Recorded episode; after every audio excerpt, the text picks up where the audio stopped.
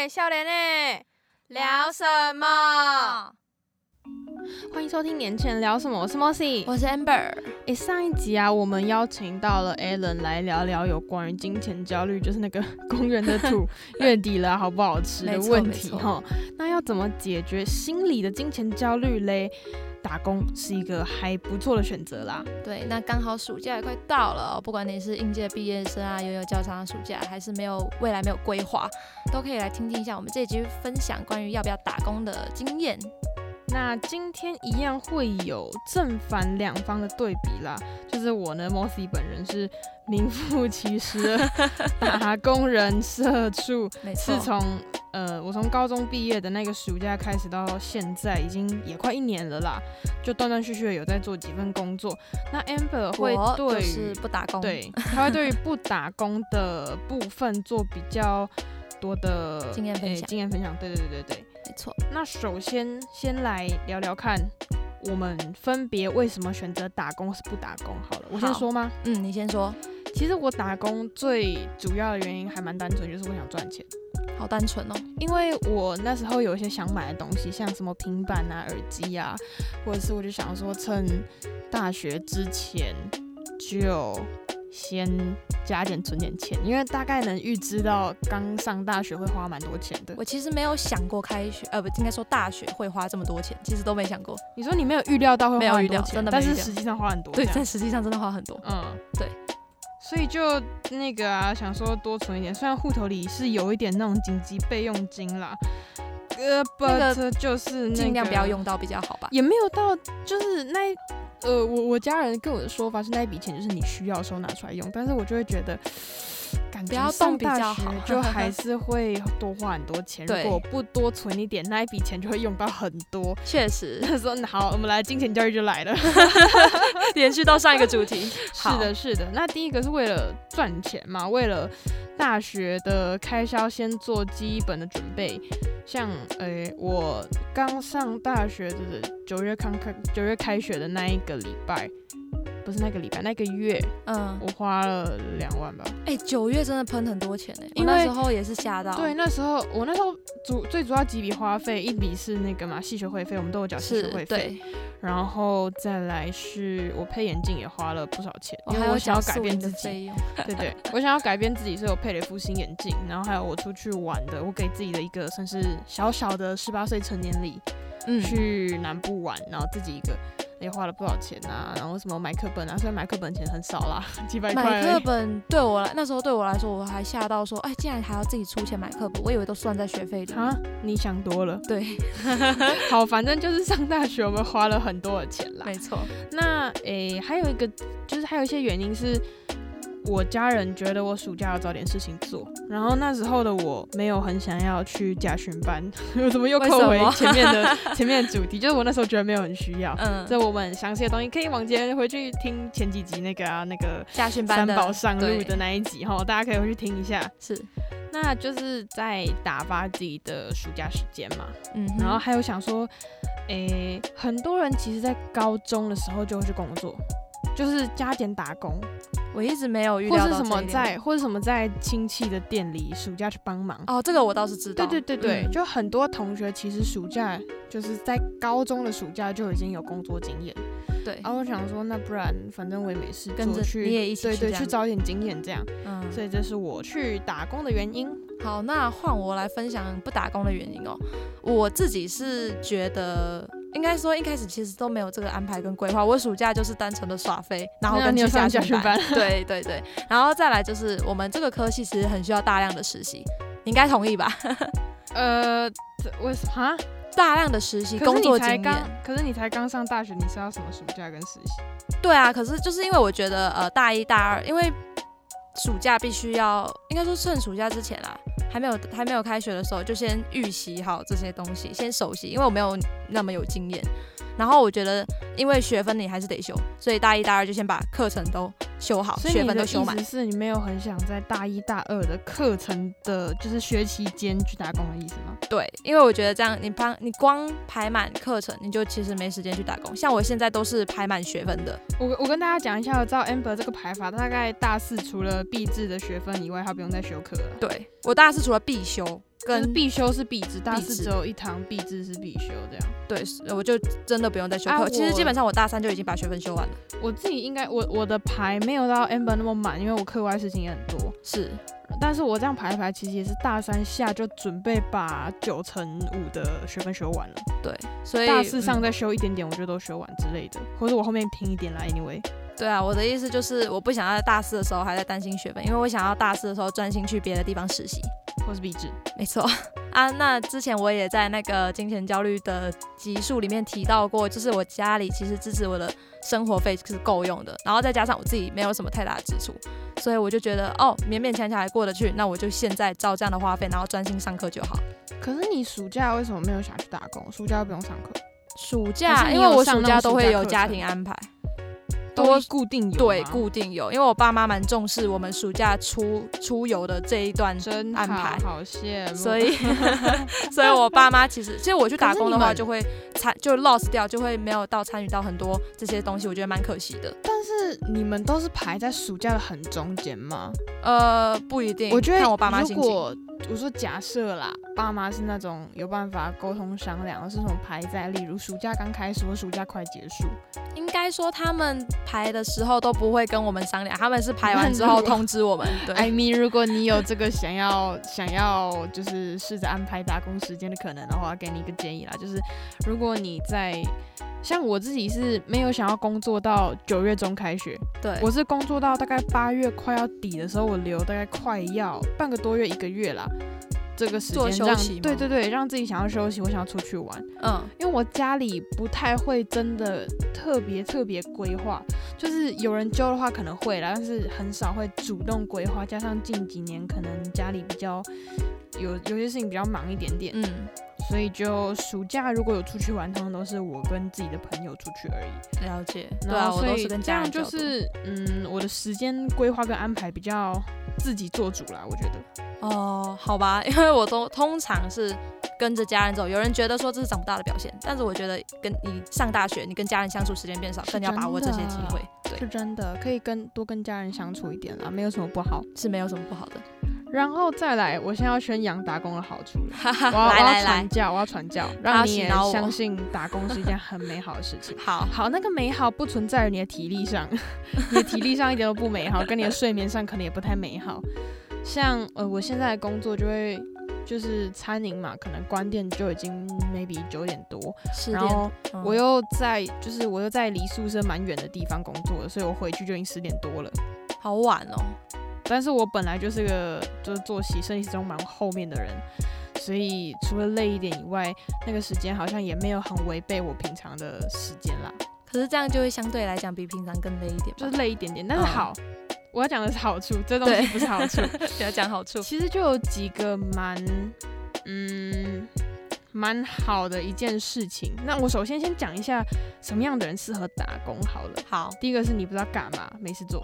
听起来很实际啊，打发时间嘛。然后第二个也很实际，你想赚钱是。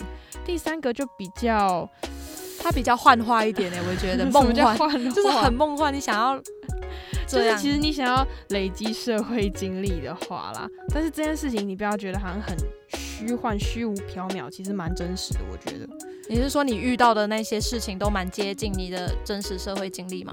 你你你能能能，我有点有点听不懂你在讲什么。但是就是其实你在。工作，就算你只是个打工人，你不是正职，或是你只是做什么餐饮，然后也不是什么那种公司里的上班族，但其实你不管在哪一种职场，不管你做什么工作，你都多多少少会遇到一些呃社会的人际的什么里里扣扣的问题啦。哦，对啊，就很很显然，就是你工作上遇到的事情，就跟你出社会会遇到的问题会一样。对，就是其实。呃，你当学生很单纯，当学生的交友圈跟人际圈也没有这么复杂，虽然多多少少，但是没有真的没有到 长大出社会后那么多。你想要表达学生都很单纯啦，但是其实呃，在打工，因为没有人会。没有人会在意你是不是个学生，你现在在职场，你就出社会的一种形态，只是你只是 PT 而已，只是 part time 而已。但你还是终究还是踏入了第一步嘛？对，所以你多少会遇到这样的问题。那再来，其实讲到如果就这三个点呢来去延伸打工的好处，第一个是打发时间嘛，跟 我们刚刚讲你不知道干嘛。第二个是你可以赚钱嘛，是这两个都非常的直观。对，那再来就是累积社会经历，就是嗯。像我第一份工作是在餐饮，然后那时候很多妹妹嘎嘎都不知道，然后就会得罪人，然后小白脸的，哎，不是什么东西，小白脸差超多，新手 讲错话了，是新手啦，就是完完全全的那种小萌新啦。你是不是脑袋宕机在用错词？我刚刚把萌跟白想在一起，好，没事。哦哦，这样，反正就是我那时候有很多。妹妹嘎嘎没有去注意，就会就发生一些不太愉快，又有点阿杂的那些事情啦。他有跟我抱怨很多。对对对，但是现在就是我有了之前那份工作的经验，我就知道哦，其实，在职场上什么东西是禁忌，或者是什么东西需要注意。嗯，就是你多做几份，你就多一点经验的意思啦。所以这样听起来确实是提早社会化，听起来是个好处啊。对，然后还有另一个，哎，我忘记，我印象中我在金钱焦虑有讲到，哎，就是你真的有去打工，你对金钱的观念会差很多。我觉得你会觉得哦，钱很难赚，真的要好好珍惜花钱之类的吗？会，而且很明显，就是，嗯，如果。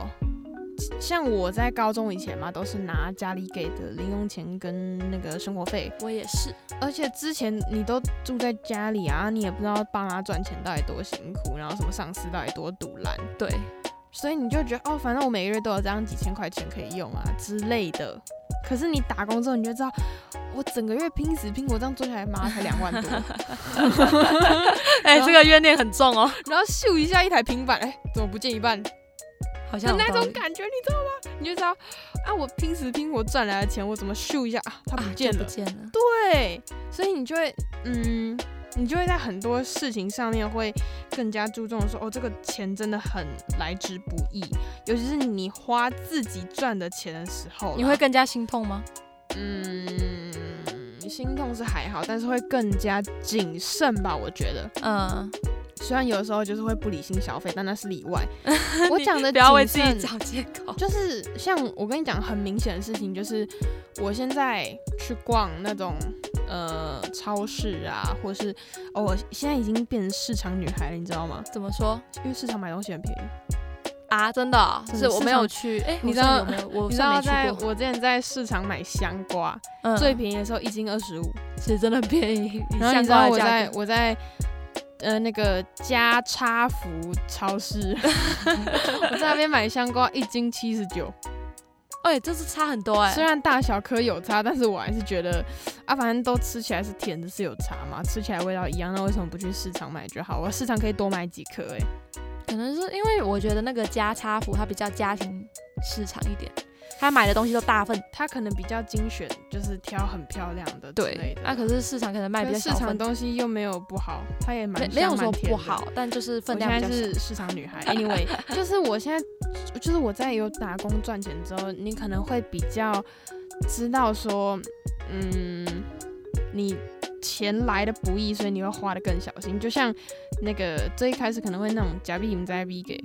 哎，对，就是我，然后到 直接自直接自己坦白，然后到现在我就是可能买菜会哦，一把菜十块钱，好贵哦，哦不是什么？很便宜，什么？你给我讲清楚，一把菜我自己自己心里的价钱大概是。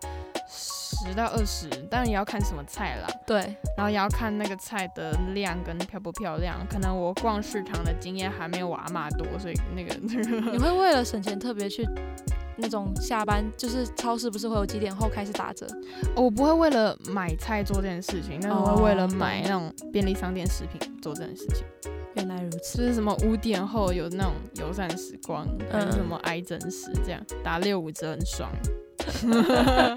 好，综合我刚刚讲的一切，就是你在知道你的钱来的多么不容易，跟这个过程有多辛苦之后，你在花钱上就会更谨慎。嗯，会更小心，就会知道这个钱要好好小心的花。这是我的那个心酸血泪史，跟我的 我的肝、我的体力、我的血汗泪这样，所以就会那个比较知足吧。我花的时候开始倒带回忆啊，这份钱怎么来的？除非你今天的工作是你随便做一点简单事情就赚一大堆钱，那可能就不一定对你金钱观有什么有太大的影响。对对对对，就是如果你今天是做了很辛苦的工作才赚到那没多少钱，就跟我一样 的话，你就会知道哦，这个钱真的很辛苦。你老板应该不会听哈，我不知道哎。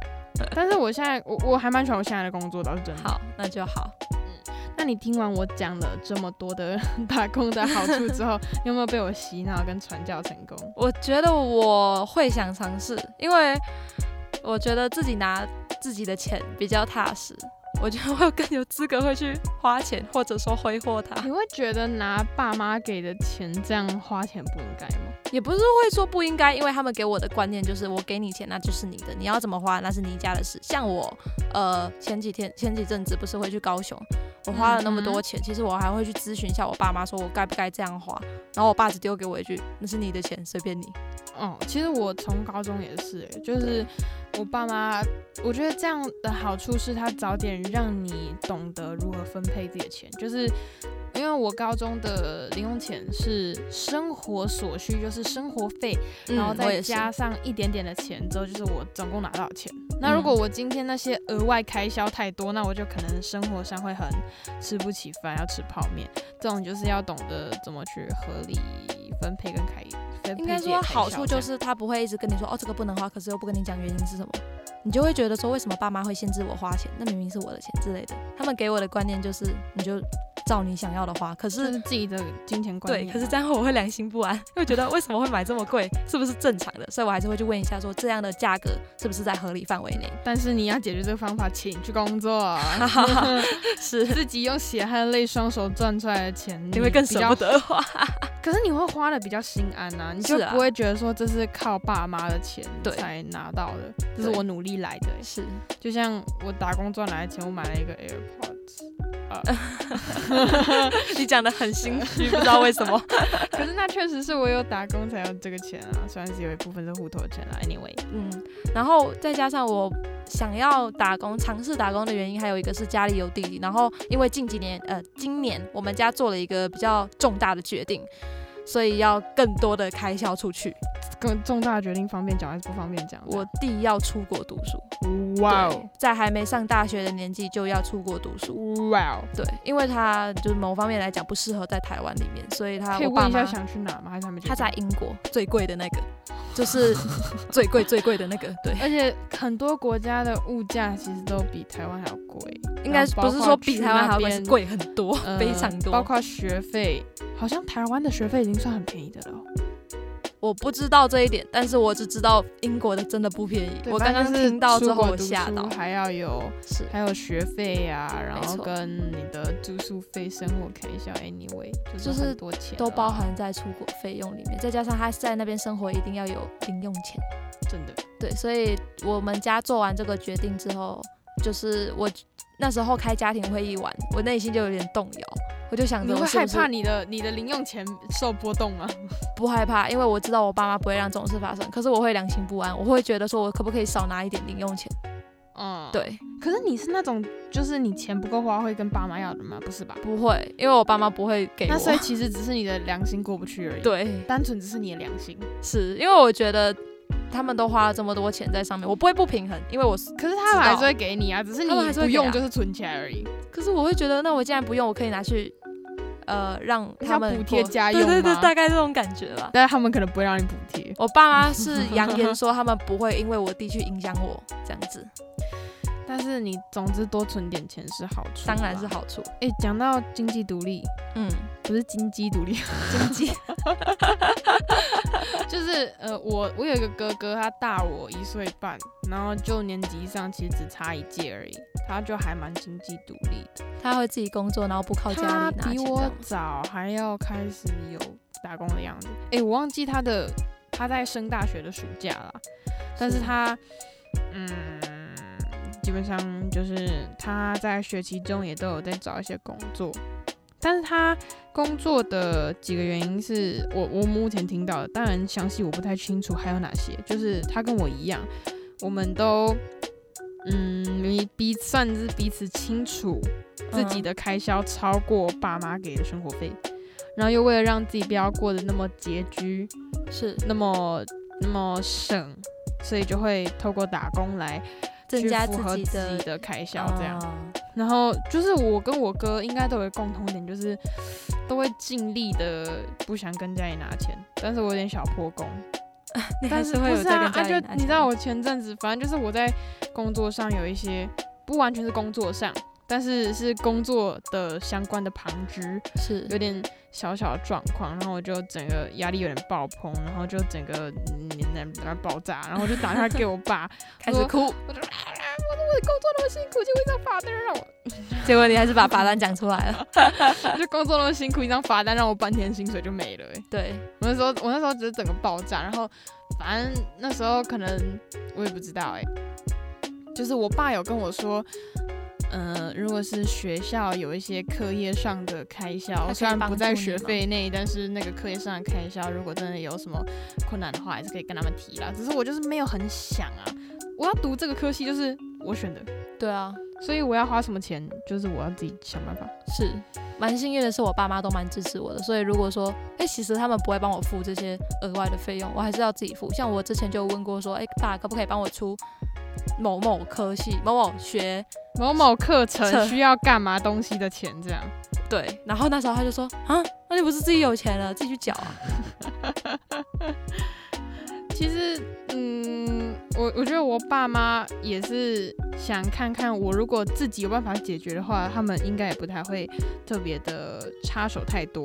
但就是如果我真的有困难的话，可以跟他们讲。了解，其实也没有困难，我只是很累而已。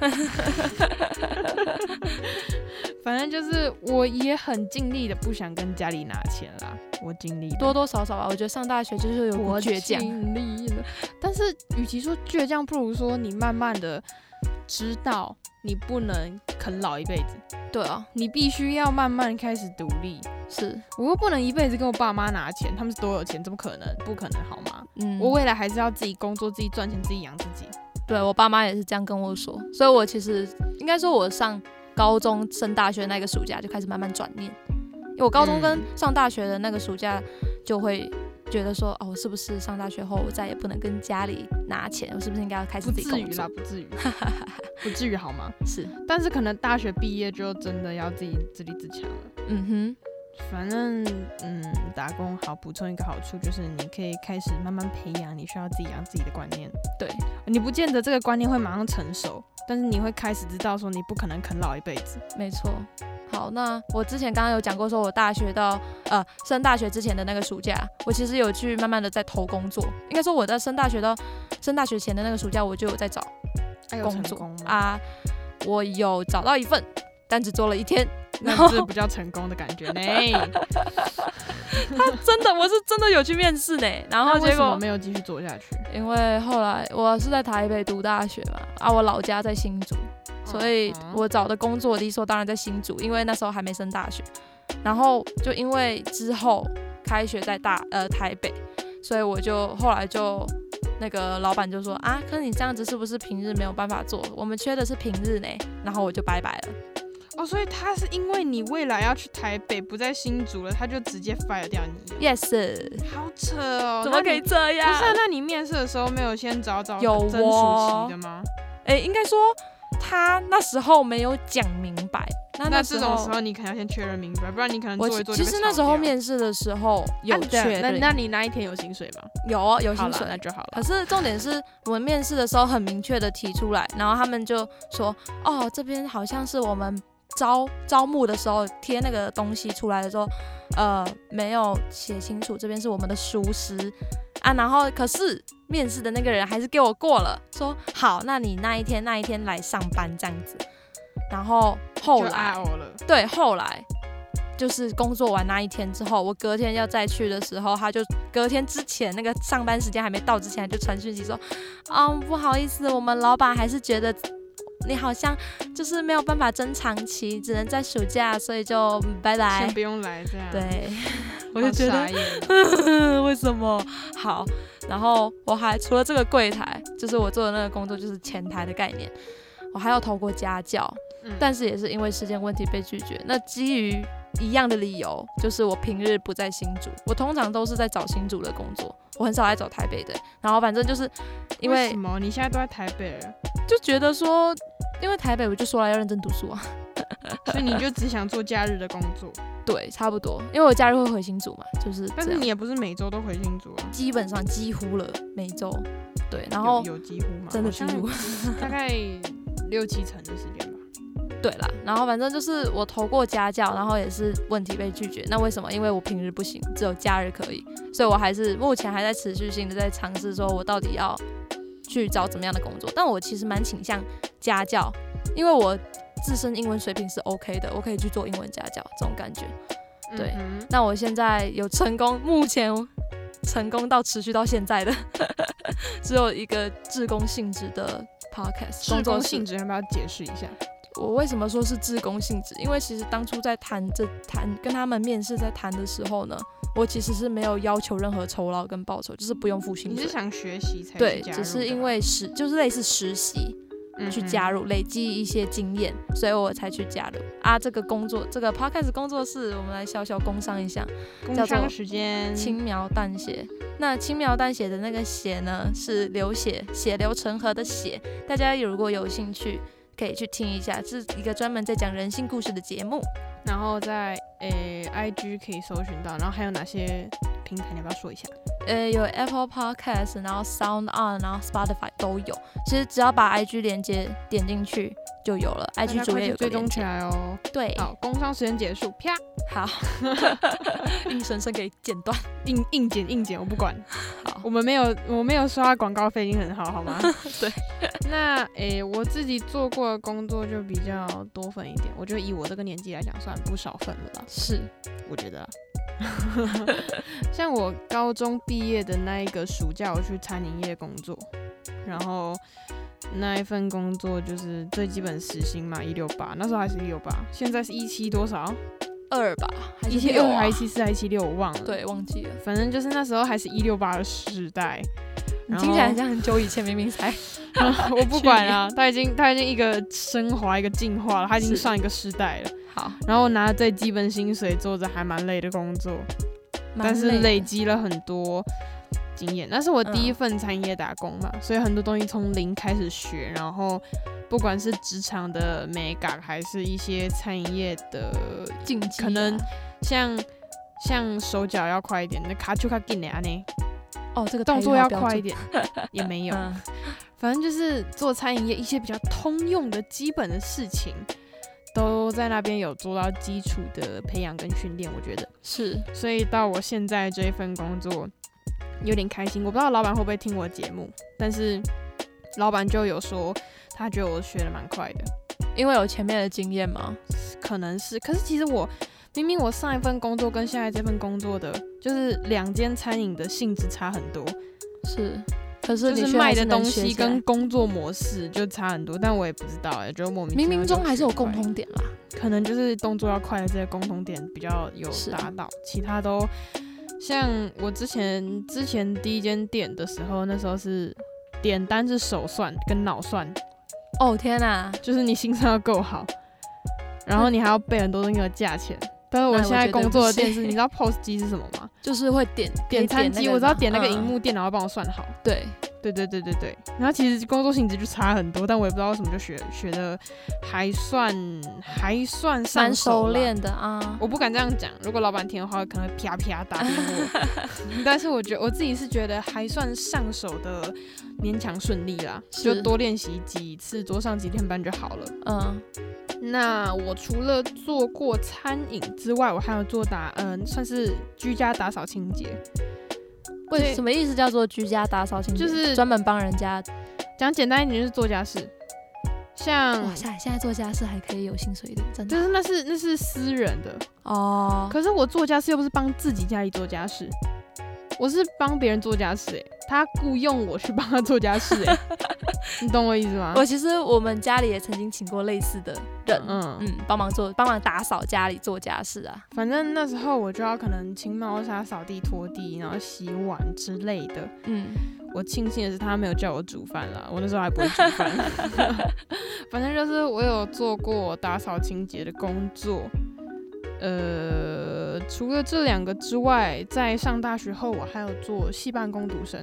系办工读生就是学校的那种坐在办公室里帮老师处理事情的那一种工读生嘛。所以其实学校也会给工作机会，很少，很少。大家可能就是如果你是特殊境遇的话。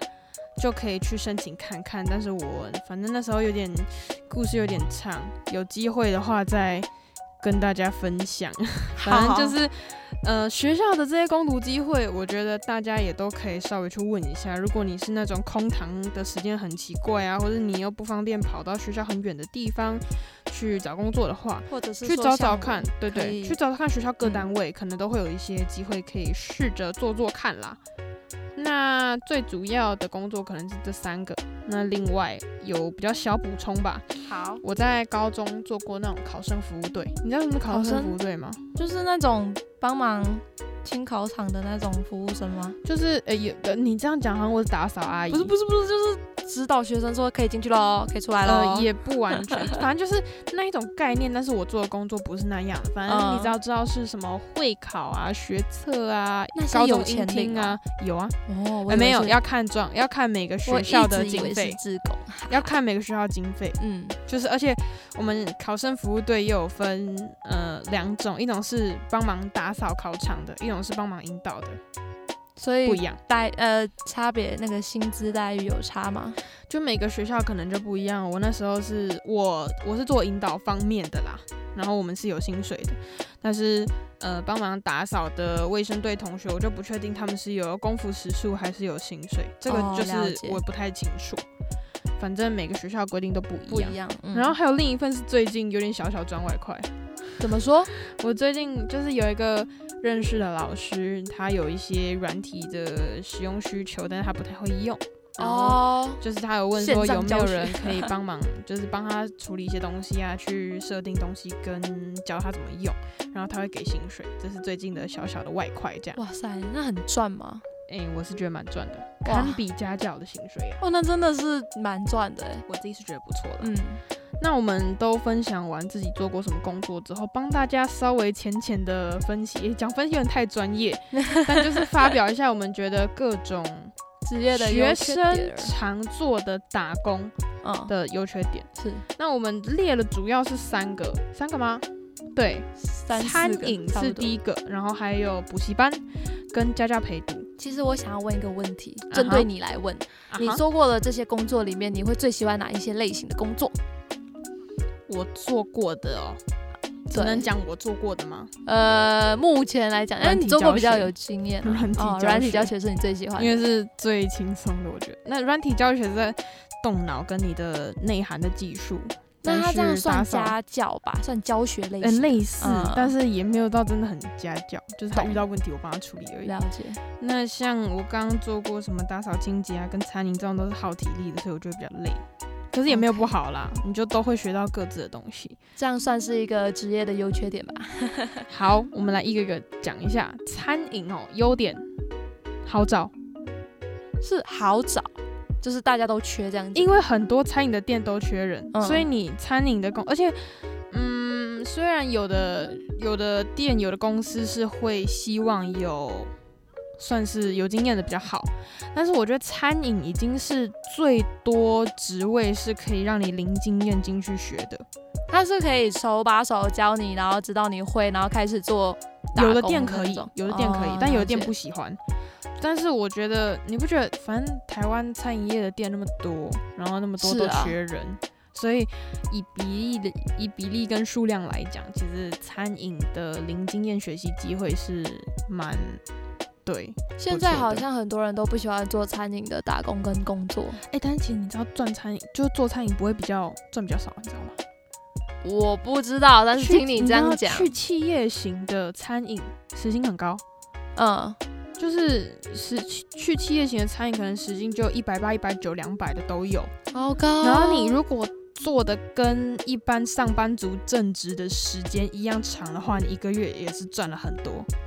可以到有超过就是基本的万吗？呃，基本的万？基本的万的意思是，比如说两三万，超过这样子。你认真做多盘一点。我是我我之前是算了一下，做餐饮不会赚的比较少啊，但就是你需要用你的体力去换。对啊，其实你认真做餐饮工作的话，赚的也还蛮够用的，除非你是开销很大的人。但是餐饮好，餐饮的缺点来了，怎么样？不容易排班吗？嗯，就是第一个是你要配合店里的排班，然后再来，餐饮业是一个餐饮跟服务业啦。我应该我应该这个类不要叫餐饮跟服务业，服务业可能包含便利商店、加油站。对啊，那这种东西排班是个大问题，就是人家在放年假的时候，你可能不能放假。你在工作，虽然你工作年假行法规规定是要 double，像我上个月就有一个 double，有点开心。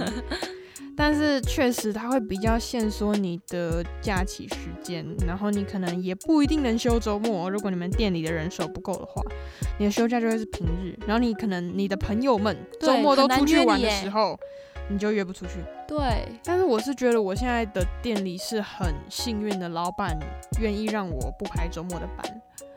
有些老板会强制说你不排周末的班，你不要来。对，有的店会这样。但是因为呃，为什么我不排周末？是因为周末的学校的可能课内课外的安排很多，或者是周末我想要回家是的话，就会嗯需要用到周末的时间，就没有办法。排周末不上班的话，那个老板也会觉得你很靠北吧？就很有可能，每间店很不一样。是我真的觉得我现在做工作的店是天使级别的老板，很幸运。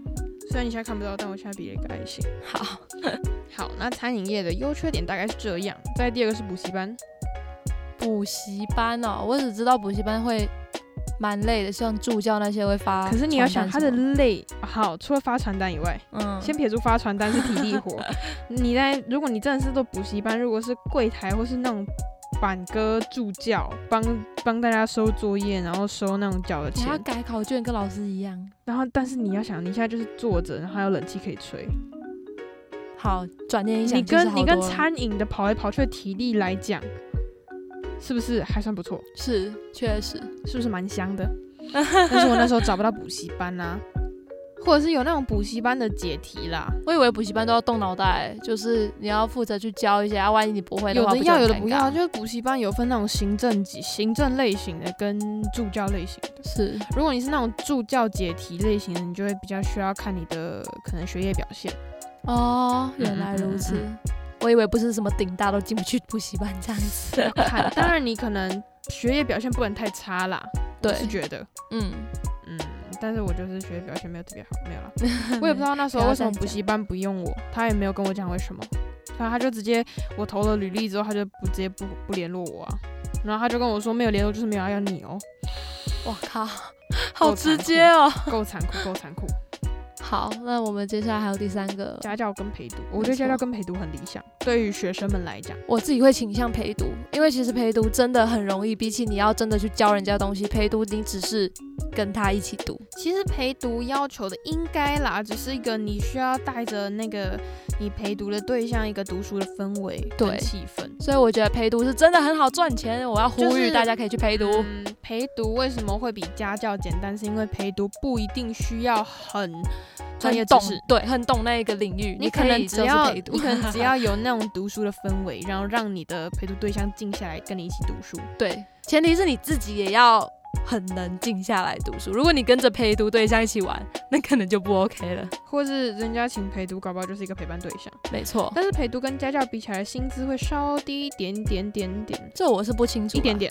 但是我觉得陪家教比较高。对比起这个，你去在意那一点点钱，你还不如去在意一下他的工作因为这些这些的薪水再怎么样都比基本事情还要高，蛮多，蛮多的。所以如果同学啊，你今天是读书，你会蛮会读书的，然后在某些特定的方面不一定要学科哦。如果你是数科，例如你会钢琴、舞蹈、绘画，你有足够的能力跟天赋跟技能的话，其实你去做家教陪读都是一个不错的选择。因为陪读你也就是坐在书桌前面，然后可能跟着他出一张嘴。如果你是家教，就出一张嘴，动点脑。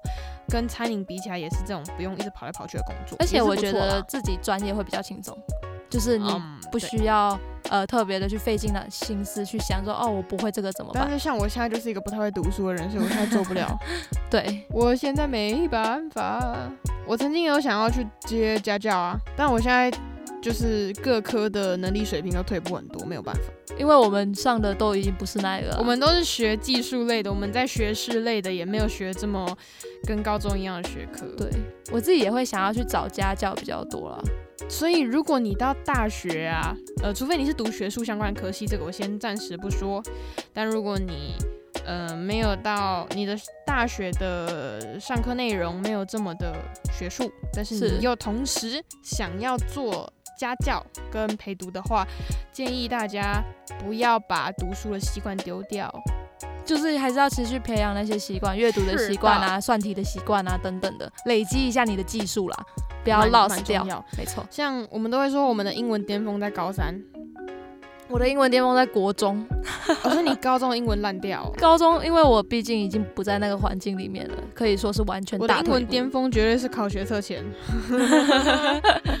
你那个比较算例外，因为你国中是双语班吗？对，我国中、国小甚至幼稚园都是。对你那个是比较例外，我讲的是一般，如果没有上双语班，然后又有在正规读书路上的人。哦，这样讲起来不是起，不是没有读书人就叫不正规哦，我们只是可能会有不一样的不一样道路。道路，对对对，听一下休学，快去听，对，快去听一下，快去听一下，耶，超工伤。好，我们今天一直攻上前面的集数，但是其实好。不管这虽然已经偏题了，可是不管你走什么样的道路，不管你是学技术啊、学学知识啦、学实作类型的，都很棒都是很棒的，没错。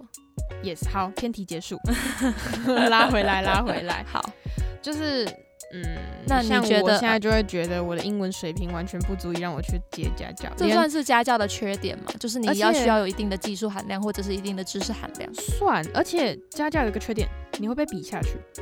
哦，对，家教其实蛮竞争的，因为你要想顶大有多少人。对对对对对，就就想如果花同样的价钱，他请顶大的学，他请顶大的学长姐来当小孩子的家教，哇，跟用同样价钱请了一个可能 maybe 私立大学的学长姐，然后说哦好，为什么我同样价钱我不请好一点的？是的，虽然很多顶大的人有可能会开更高的薪水。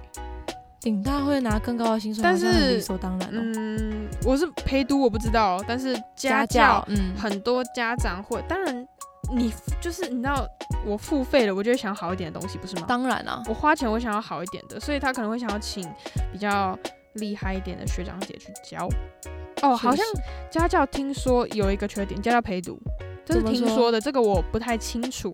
嗯，这是从 maybe 哪里听说而来的，男女生的比例有差。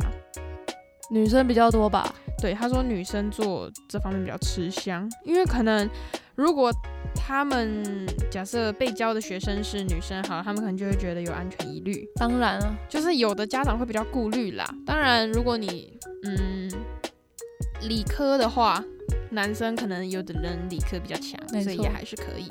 这个这个详细的东西，我们可能要之后 maybe 有请教了有当家教的同学才比较清楚。好，我其实有人选，如果之后有幸的话，不要再立 flag 了，嘘，不要给我立 flag，我等下做不出来我就尴尬。我跟你说，那没事，反正各个职业的比较啦，我们稍微分享一下我们自己的心得跟想法。嗯，那诶，我们没有一个一个列出来，因为其他东西就不一定。每个人都会去做嘛，这些东西是，只是我们针对我们自己的经验来结合一下啦，这样。像是这几份工作，就是我刚开始想要找打工，首先想要找的几种，所以我才会列这几个。哦，你看上去是你自己比较能做的，比较能胜任的，比较做长久的这样子，也不一定长久，就是我觉得这几份工作会比较是我想要找的感觉，嗯，或者是它的技术层面是我比较负担得了的，所以我才会说这三个可能是学生们比较常会去考量的东西。对，当然如果你自己就读的专业科系会有一些机会的话，额外的实习或是相关的行业的算是训练，anyway。有实心拿就好了啦，你很现实哎，虽然我好像有一点，反正就是如果你有一些其他专业方面的工作的话，那当然也很欢迎你各自去尝试你自己的未来的方向。是是的，那今天的这一集差不多在这里做一个结尾。